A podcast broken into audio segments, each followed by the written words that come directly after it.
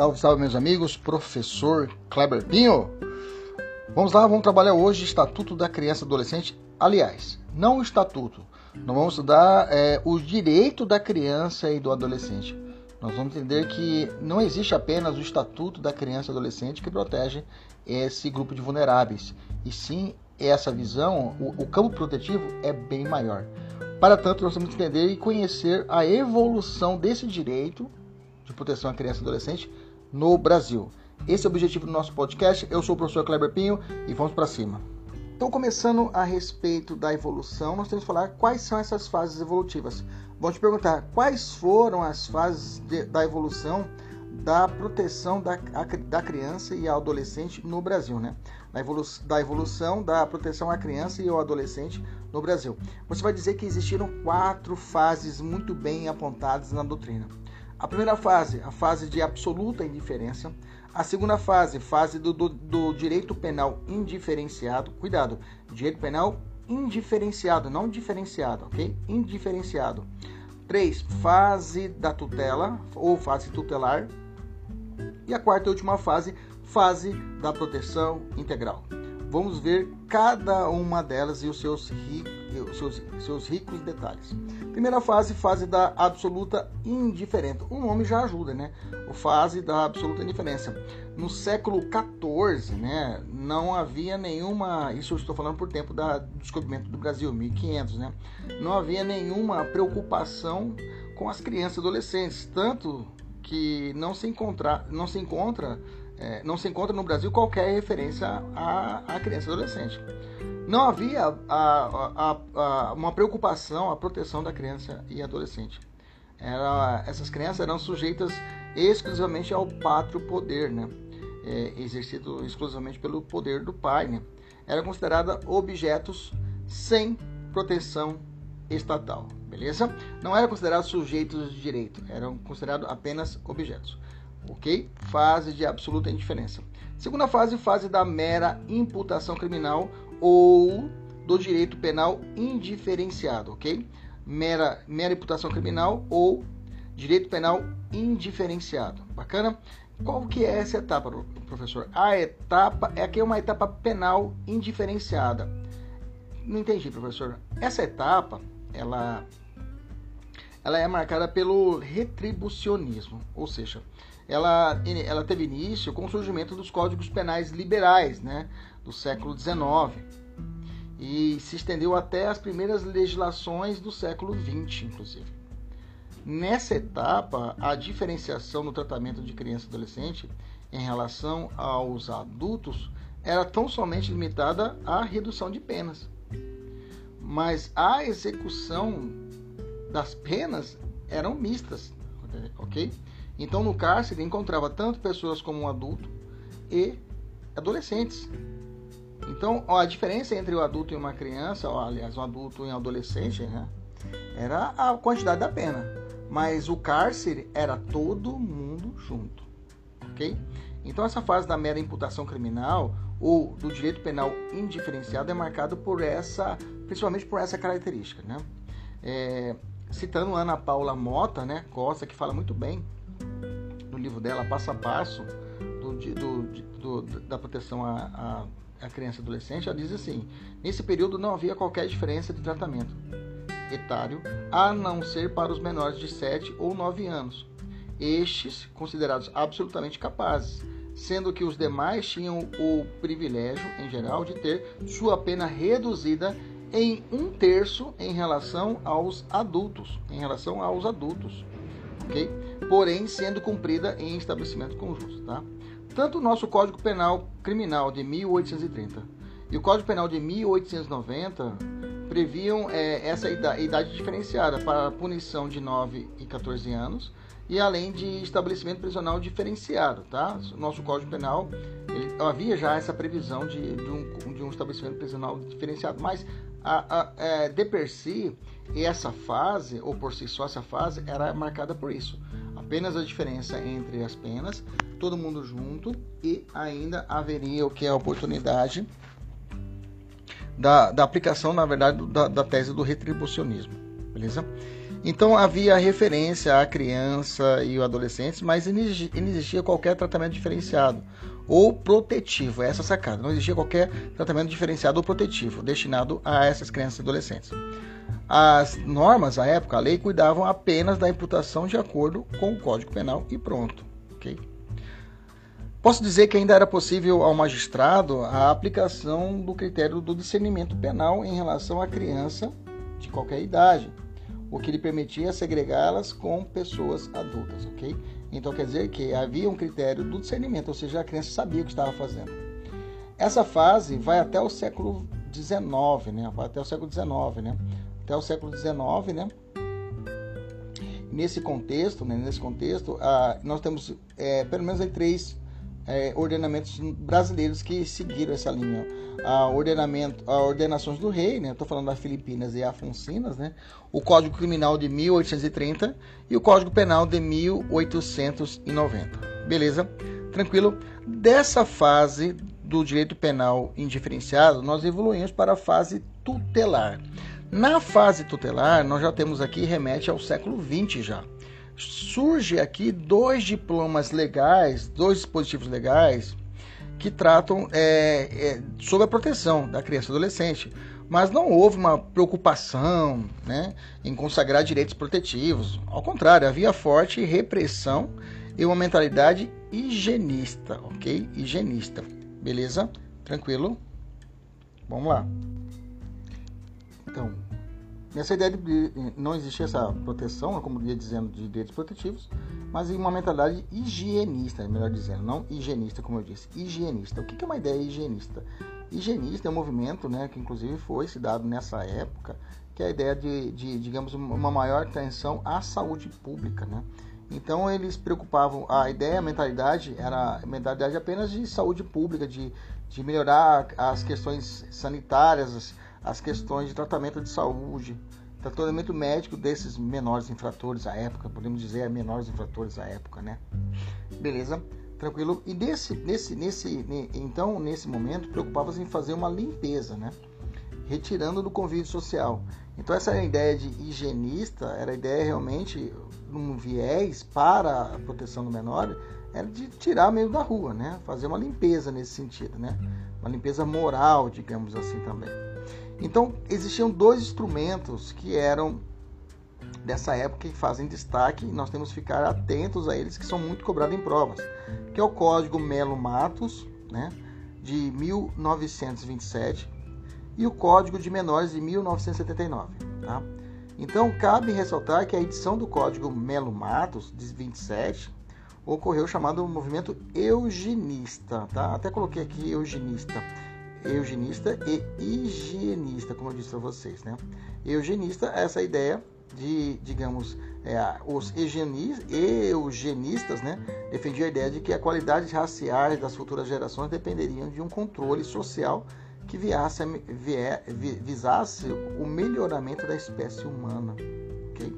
Para isso, desenvolveram diversos métodos que, que tentassem impedir que os maus elementos se reproduzissem sobretudo o, o público de, de, raça negra, né?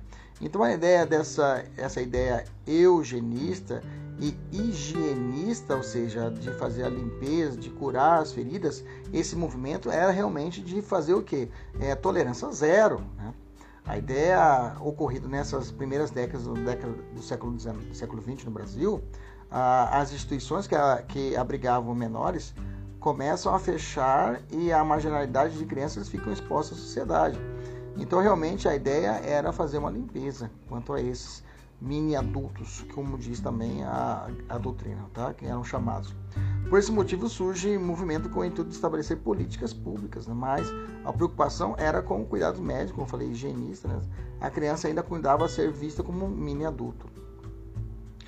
No contexto dessa da modernidade, situamos o período do final do século XIX, século do século XX, em São Paulo, mais precisamente nos primórdios da República, quando houve um processo de higiene e limpeza social associado à pobreza e, ao mesmo tempo, a um desejo utópico de uma cidade limpa e saudável como ideologia elitista. Então, essa era a ideia realmente estabelecida nesse início do século XX, né, com essa fase tutelar, essa ideia eugenista e higienista. Guardem essas palavras, ok? Vamos falar um pouquinho desse código Melo Matos de 1927. Primeiro, quem foi esse cara, né? Foi inspirado na atuação do magistrado, o juiz Melo Matos, que ele trabalhou no primeiro juizado de menores do Brasil, né? Primeiro juizado de menores do Brasil, no qual funcionava um abrigo, né? Nessa época era vigia a doutrina da situação irregular ou da doutrina do menor, né? Para o Estado. É, interessava apenas as crianças abandonadas, órfãos, delinquentes, todas eram enviadas para esse abrigo, ok? Então a figura do órfão, dos delinquentes, né, juvenis, era essa essa a ideia primordial, era institucionalização, ou seja, tudo ser direcionado essas crianças para um instituto, uma casa de abrigo. A criança passou a ser objeto de tutela, mas sob uma perspectiva assistencialista, ok? Então eu tenho a doutrina da situação irregular. A doutrina da situação irregular foi estabelecida pelo esse código de Melo Matos, em 1927, ok? Onde a ideia primordial era a institucionalização. Ela tinha as seguintes características, essa doutrina de situação irregular que é muito cobrada em prova. Primeira, trouxe inovações como a figura do juiz de menores, centralizando todas as decisões referentes ao destino de menores infratores, que eram, ou digamos assim, é, é a base desse código, né, de Melo Matos. Segundo, o, o legisla, a, a, a, legislação era caracterizada pelo poder arbítrio do juiz de menor, né? A legislação era, tinha essa característica, né? É, por exemplo, né? Como foi até a questão inicial, um juiz pode determinar que as pessoas não podem circular na rua, os menores e crianças? Não pode, porque existia, essa, remonta a essa época, onde do Código Melo Matos, onde a legislação e a própria aplicação do juiz tinham poder arbítrio total dos menores e por sua prática intervencionista. O juiz tinha uma prática intervencionista direta nas ações.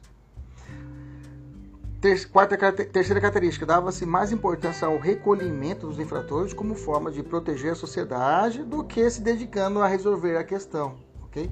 Então a ideia era a limpeza das ruas, joga tudo para dentro do presídio. Aliás, desculpa, não era presídio à época, era abrigo, né? Próximo, não havia uma política de proteção a, toda, a todas as crianças, mas sim de proteção à própria sociedade. Entendeu mais ou menos como se dá essa, essa doutrina da situação irregular? Essa característica dela é muito importante, tá? Vamos evoluir. Vamos falar do código de menores, né? O código de menores. Código de menores. Opa, deixa eu só baixar aqui que eu acabei avançando de 1979 dentro dessa fase tutelar. Em 64, né, logo no início da, do golpe civil militar que foi instalado no Brasil, né, é, no seu lugar sob a doutrina da segurança nacional foi implementada a política nacional do bem-estar do menor, né, é o chamado Panabem, né, Penabem, que efetivava pela Fundação Nacional do Bem-Estar do Menor, a Funabem, e seus braços estaduais as fundações estaduais do bem-estar do menor, que é chamada as FEBENs. Você já deve falar com certeza das chamadas FEBENs. Então, essa é a origem das FEBENs, né? Que nasceu com essa política nacional de bem-estar do menor na época em 64, beleza? Elas é, cabiam encarcerar os menores né, encontrados perambulando os infratores, etc. Em 79, quando a, as críticas e a mobilização da sociedade civil organizada, a, associadas a dificuldades conjunturais do capitalismo, forçaram a distensão do regime militar, a pena bem, se manteve e um novo código de menores foi elaborado sob a doutrina da situação irregular. Manteve essa ideia da, situação, da doutrina da situação irregular. Beleza? Foi praticamente uma reprodução do código Melo Matos. Né? não houve preocupação com a criança, adolescente e continuaram com um mero objeto de direitos, ok? Vamos ler alguns artigos que são cobrados e aparecem em provas. Ó. O artigo 1 desse código menor estabelecia assim: Este código dispõe sobre assistência, proteção e vigilância a menores. Ah, que legal! Até 18 anos de idade que se encontrem em situação irregular. Beleza. Entre 18 e 21 anos, nos casos expressos em lei, são os dois incisos, né? Parágrafo único desse artigo 1 As medidas de caráter preventivo aplicam-se a todo menor de 18 anos, independente de sua situação. Artigo 2 Para efeitos deste código, considera-se em situação regular. Esse artigo 2 é fabuloso, tá? Muito cobrado em prova é, é essa comparação da situação regular com a comparação da proteção integral hoje com a nossa Constituição e com o Estatuto da Criança e Adolescente. Então vamos ficar atento ao artigo 2 Vamos ler juntos. Olha lá. Olha lá. Para os efeitos desse código, considera-se em situação irregular o menor privado de condições essenciais à, à, à subsistência, saúde e instrução obrigatória, ainda que eventualmente em razão de. Letra A. Falta de ação ou omissão dos pais ou responsável. Letra B. Manifesta impossibilidade. Manifesta impossibilidade. Situação irregular do menor. Então vamos lá. Inciso 1. Privado de condições essenciais.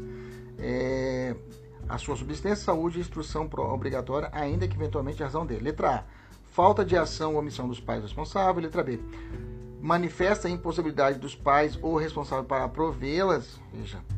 É, letra, inciso 2. Vítima de maus tratos, é, castigos imoderados impostos pelos pais ou responsável.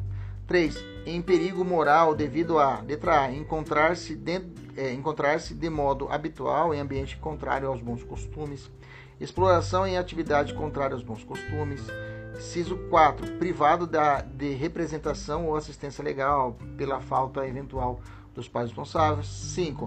Com desvio de conduta, virtude de, de grave inaptidão familiar ou comunitária.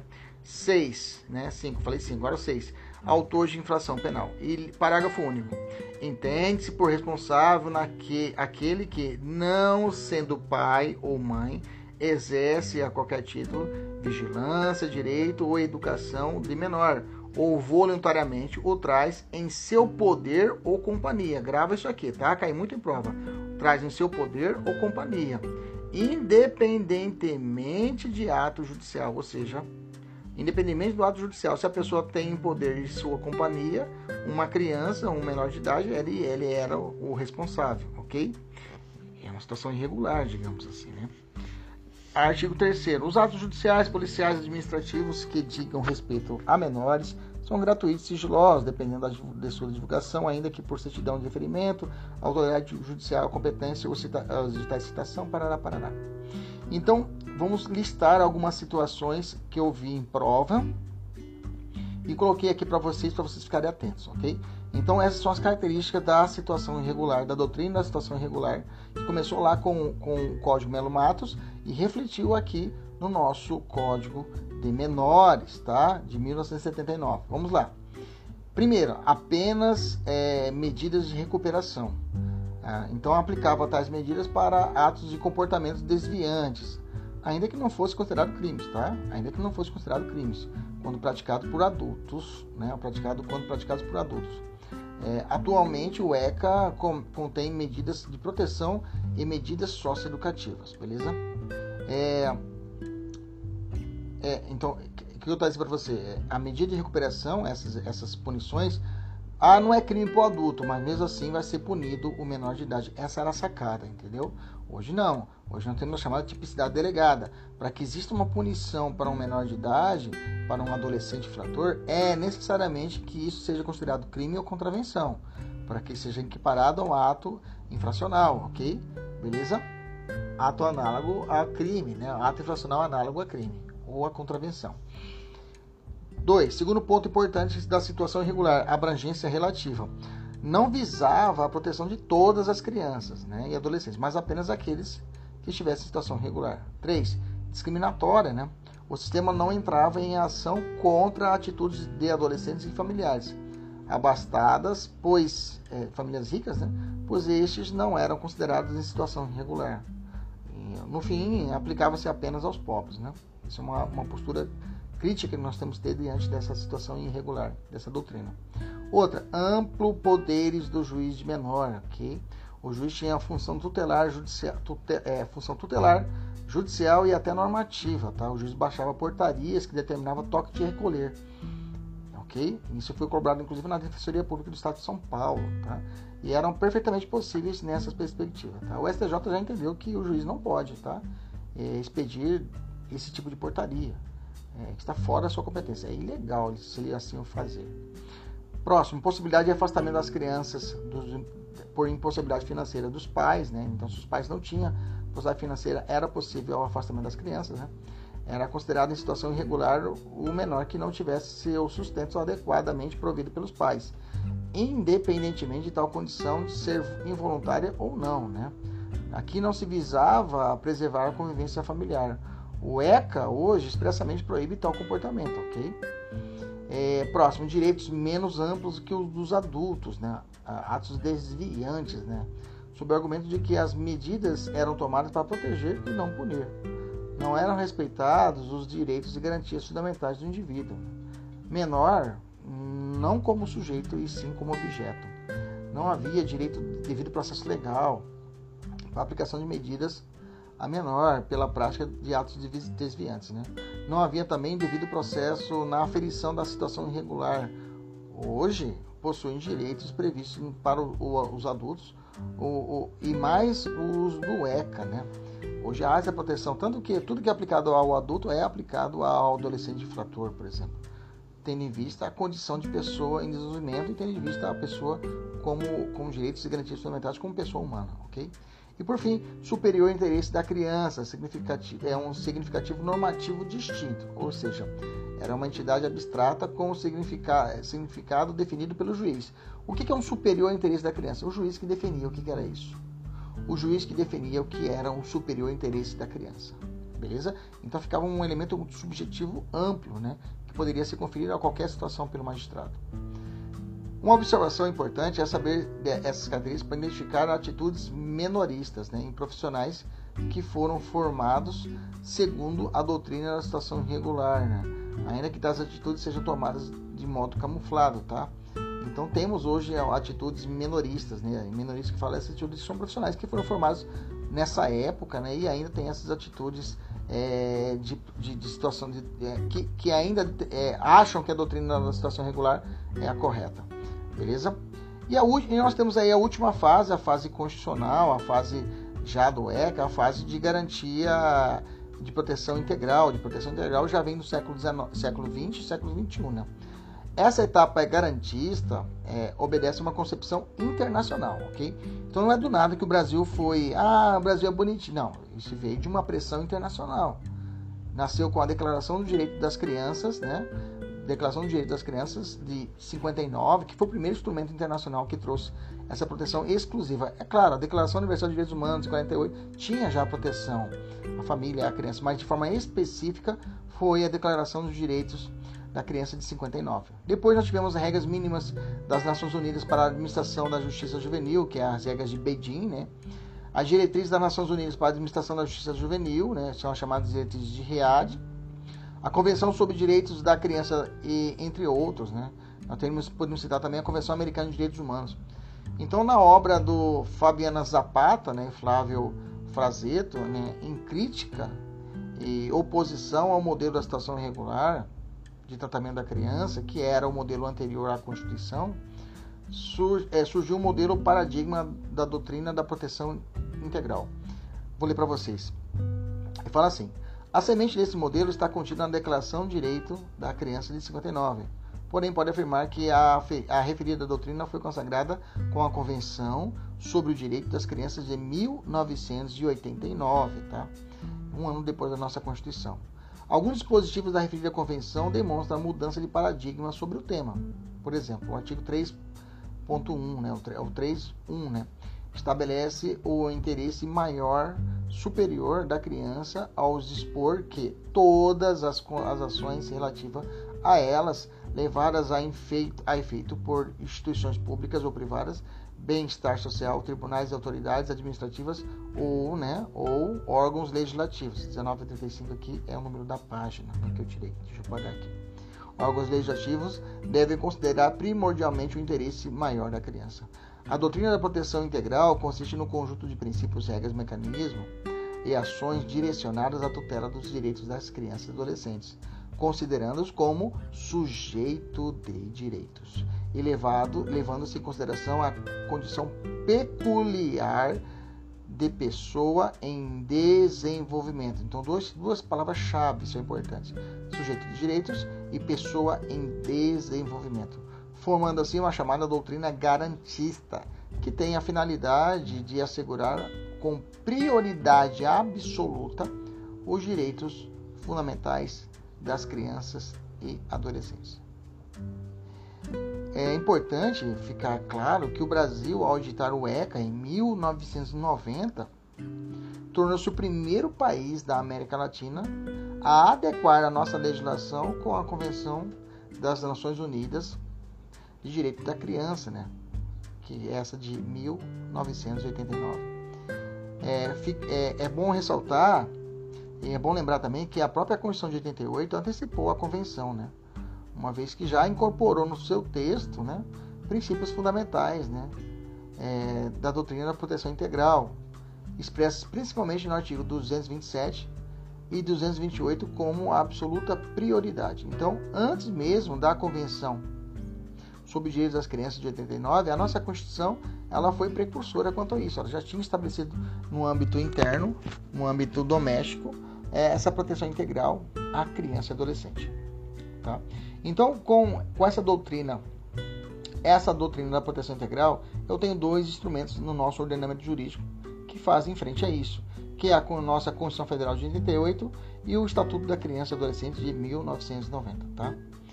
A teoria da proteção integral do menor vem a contrapor a teoria tutelar do direito do menor, né? que que, que eu via como objeto de direito e não como sujeito de direito, a tutela do direito, né? que é essa fase anterior que eu falei, que essa tutela da, da doutrina irregular. Beleza, maravilha. É, Wilson Donizete Liberati, né? Um, ele também ele, ele, coloca algumas palavras que são interessantes, que ele faz essa, esse parâmetro. Ele fala o seguinte, ó, a lei 8069 de 90, que é o ECA, ele revolucionou o direito da infanto juvenil inovando e adotando a doutrina da proteção integral. Essa nova visão é baseada nos direitos próprios e especiais da criança e adolescente, que, na condição peculiar de pessoa em desenvolvimento, necessitam de proteção diferenciada, especializada e integral. É integral, primeiro, porque assim diz a Constituição no 227, quando determina assegurar os, o, assegurar os tipos, né? assegurar os direitos fundamentais de todas as crianças e adolescentes sem discriminação de qualquer tipo. Segundo, porque se contrapõe à teoria do, da, do direito tutelar do menor, adotado pelo Código de Menores já revogado de 79, né? que considerava as crianças e adolescentes como objeto de medidas judiciais e não como sujeito de direitos. Beleza? Maravilha. Então, hoje, tá? a expressão menor, né, menores, né, que inclusive tem a súmula do segundo Congresso Nacional de Defensores Públicos da Infância e Juventude, a legislação civilista, né, é, vigente reconhece a superação da terminologia menor em favor do vocábulo criança e adolescente. Então, hoje não é admitido você falar menor, de menor, menor de 18 anos, ok? é, menor infrator. Não, nós temos o que? A, a linguagem do adolescente, criança adolescente. Então, é melhor. Opa, deixa eu fechar aqui que tá abrindo aqui. Tecnicamente falando, né? A linguagem de menor de idade, de menor, estão afastadas, tá?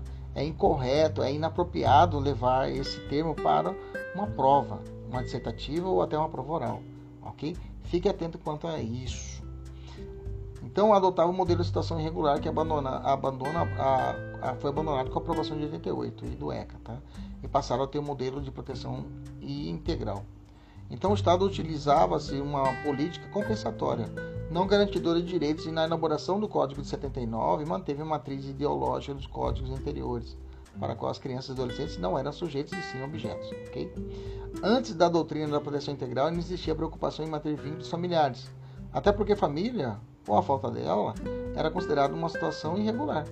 A doutrina de situação irregular não era uma doutrina garantista, pois não enunciava direitos. Ela apenas pré-definia situações e agia sobre as consequências, apagando assim incêndios. Né? Então, para concluir esse raciocínio, a, a proteção integral é o modelo de tratamento de infância e juventude adotado pelo legislador brasileiro na esteira de documentos internacionais em que a criança e adolescente são considerados sujeitos de direito. Trata-se de uma vertente da proteção de direitos humanos direcionado a esta pessoa. Beleza? Tranquilo? Mais um ponto importante. Na doutrina da proteção integral, houve uma descentralização, tá? ok? Uma descentralização da atuação, onde foi materializado é, na esfera municipal pela participação direta da comunidade por meio dos conselhos municipais de direito e do conselho tutelar, ok? Até chamou isso de movimento de municipalização, ok? Beleza? Então houve essa descentralização. Então é, as, é, a, a legislação, o âmbito local, os municípios, né? Foi, foi é, é, é digamos assim, é, verticalizado essa aplicação desse direito de proteção integral às, às, à criança e adolescente onde essa política integra, integralista, integral, né, proteção integral, foi descentralizada. Vamos ler aqui para a gente fechar esse ponto. O modelo paradigma do, da doutrina da proteção integral surgiu em substituição ao modelo da situação irregular, ou doutrina do direito menor, que era fundado no binômio carência e delinquência. Conforme aduz a doutrina, era a fase da criminalização da infância pobre. Havia uma consciência geral de que o Estado deveria teria o dever de proteger os menores, mesmo que suprimindo suas garantias. O modelo da situação irregular era encampado pelo Código Menor de 79. Seguindo essa linha de raciocínio, a palavra menor referia-se a um conceito estigmatizante, relacionando-se àquela criança que se encontrava em situação irregular, em geral praticando, praticando ilícitos. O menor era objeto de proteção ou objeto de tutela, e não sujeito de direitos e não sujeito de direitos. Por tais motivos, fala-se na institucionalização, é, judicialização do menor, né? Institucionalização barra judicialização do menor, cabendo ao juiz menor, ao juiz de menores, né? Decidir, decidir sua sorte e seu futuro. A doutrina aponta a existência de uma inversão de valores, uma vez que ao invés de existir uma discriminação positiva, com mais direitos e proteção, qualitativa e quantitativa, quantitativamente, tínhamos na época o, temor, o, o, o, época do temeroso direito menor uma discriminação negativa. Olha, isso aqui é importante colocar em provas, hein? Uma discriminação negativa, retira, retirando-se, retirando-lhes garantias e direitos que foram alcançados pela humanidade por meio de lutas e conquistas. Nesse sentido, a, dispu, a dispunha o artigo 6 do Código de Menores que a autoridade judiciária a que se refere essa lei será o juiz de menores ou o juiz que exerça essa função na forma da legislação local, sendo certo que o mesmo poderia determinar medidas em ordem geral que o seu prudente arbítrio se demonstrasse necessária assistência, a assistência, proteção e a vigilância do menor. Gente, eu precisava fazer a leitura realmente desse texto aqui para ficar muito claro para a gente essa situação, como era essa doutrina da, estigmatizante, né? Que era da situação irregular, que tinha a visão de que o menor era um menor era visto como objeto de proteção ou objeto tutela e não como sujeito de direitos. E tinha, tínhamos aqui a potencialização da judicialização, onde o juiz menor era o senhor dos direitos desse senhor do direito e do destino desses menores infratores ou não até. Bom, Nessa ideia da proteção integral, tivemos a Constituição Federal de 88, né? E ela inicia, é, inicia-se com a, a, a, proteção integral inicia-se com a Constituição de 88, né? Ela foi um marco, né? E, e, e, a qual sofreu fortes influências, influência da Convenção sobre Direitos Humanos, Direito das Crianças, que é de, do ano seguinte, de 89, né? É, o, na verdade, a, a, a, nossa Constituição ela não influenciou, né? Porque foi um ordenamento interno, mas ela tinha um grande é, é, estrutura de vanguarda quanto o que foi estabelecido em 89 pela Convenção. O Ministério Público teve papel fundamental, isso não tem como negar, tá? Para que fosse garantida uma absoluta proteção. Dessa forma, com a inauguração da fase de proteção integral, a criança e adolescente passam a ser sujeitos de direitos. Bacana? Lembrando que artigos principais 227 e 228 da nossa Constituição. O Estatuto da Criança e Adolescente, que nós vamos estudar pormenorizado no nosso curso, né? Hoje nós começamos os primeiros quatro primeiros capítulos. Foi publicado em 90, em julho de 90, né? E, teve vigência em 14 de outubro de, do mesmo ano. Então ele foi publicado em 16 de julho e começou a ter vigência em 14 de, de outubro. Né?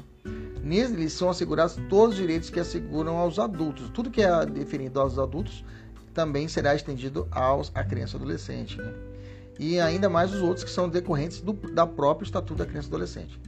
Um exemplo de direito específico da criança e adolescente é o sigilo absoluto em relação à tramitação de processos visando apurar a prática de ato infracional.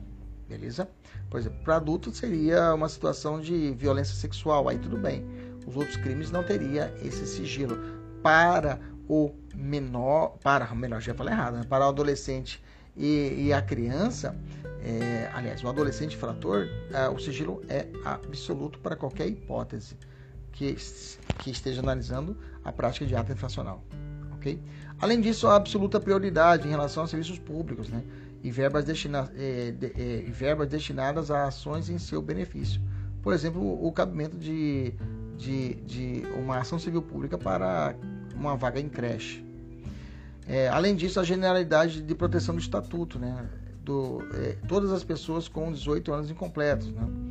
É, que é estabelecido pela, pela pela própria é, é, pela norma, né, evita discriminações, né? Aplica-se em alguns casos, inclusive, aos, os, aos adultos até com 21 anos de idade, se for o caso. A Lei da Primeira Infância, de 13, a Lei 13.257 de 2016, ela instituiu a proteção especial aos primeiros seis anos de vida né, da criança, consagrando ainda mais direitos. Beleza? Tranquilo? Vamos fechar esse bloco agora fazendo um bate-bola, né? A respeito da, da, das, da, do Código de Menores e do ECA, hoje já vem em vigor. Bom, lá, vamos lá. O Código de Menores, Código de Menores tinha a teoria da situação irregular, já o ECA, proteção integral.